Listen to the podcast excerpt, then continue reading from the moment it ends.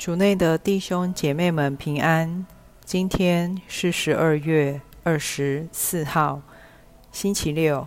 我们要聆听的经文是《路加福音》第二章一到十四节，主题是守护主生命。那时，凯撒奥古斯都出了一道上谕，叫天下的人都要登记。这是在季里诺做叙利亚总督时初次行的登记。于是众人各序本城登记。若瑟因为是达卫家族的人，也从加里勒亚纳扎勒城上犹大名叫白冷的达卫城去，好同自己已怀孕的聘妻玛利亚去登记。他们在那里的时候，他分娩的日期满了，便生了他的头胎男儿，用襁褓裹起，放在马槽里，因为在客栈中为他们没有地方。在那区有些牧人露宿，守夜看守羊群。有上主的一个天使站在他们身边，上主的光耀环照着他们，他们便非常害怕。天使向他们说：“不要害怕，看，我给你们报告一个为全民族的大喜讯。今天在达卫城中。”为你们诞生了一位救世者，他是主摩西亚。这是给你们的记号，你们将要看见一个婴儿裹着襁褓，躺在马槽里。忽有一大队天军同那天使一起赞颂天主，说。天主受享光荣于高天，主爱的人在世享平安。是经小帮手，今晚是平安夜，全球的基督徒将会一起回忆两千多年前的今夜，我们的救主耶稣悄悄地诞生在。白冷的一个马槽里，他领导的方式不符合君王应有的光彩。相反的，我们可以想象十二月的冬天，一个简陋的马槽，舒适和卫生肯定不佳。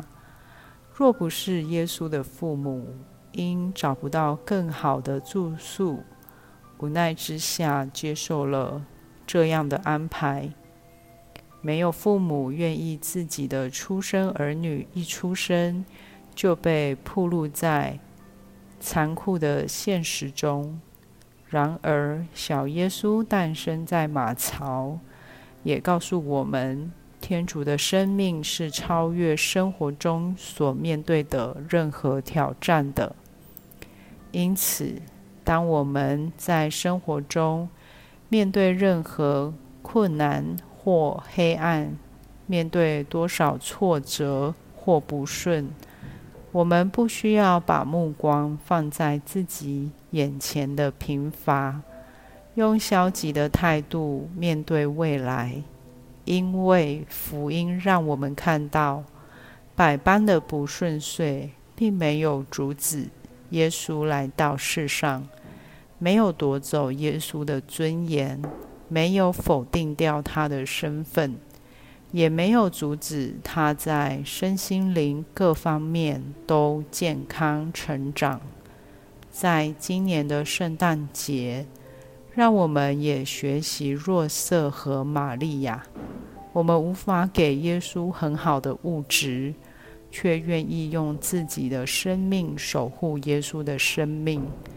同样，天主也在我们心中放置他超性的生命，让我们对人生有更高尚的渴望，想无私的爱，先寻找真理，维护正义，发现生命的意义。天主邀请我们像若瑟和玛利亚一样，去照顾这超性的生命，并透过栽培信仰，去让它更茁壮。有一天，世人也会看到天主的生命，透过你的生命展现、彰显出来。品尝圣言，他分娩的日期到了，满了，便生了他的头胎男儿，用襁褓裹起，放在马槽里。活出圣言，诚实和天主一起看，他的生命在你的生命中是否有得到足够的照顾？全心祈祷。小耶稣，你的生命何其宝贵，千万别让我忽略了天主在我内心的生命。阿门。希望我们今天都活在圣言的光照下。明天见。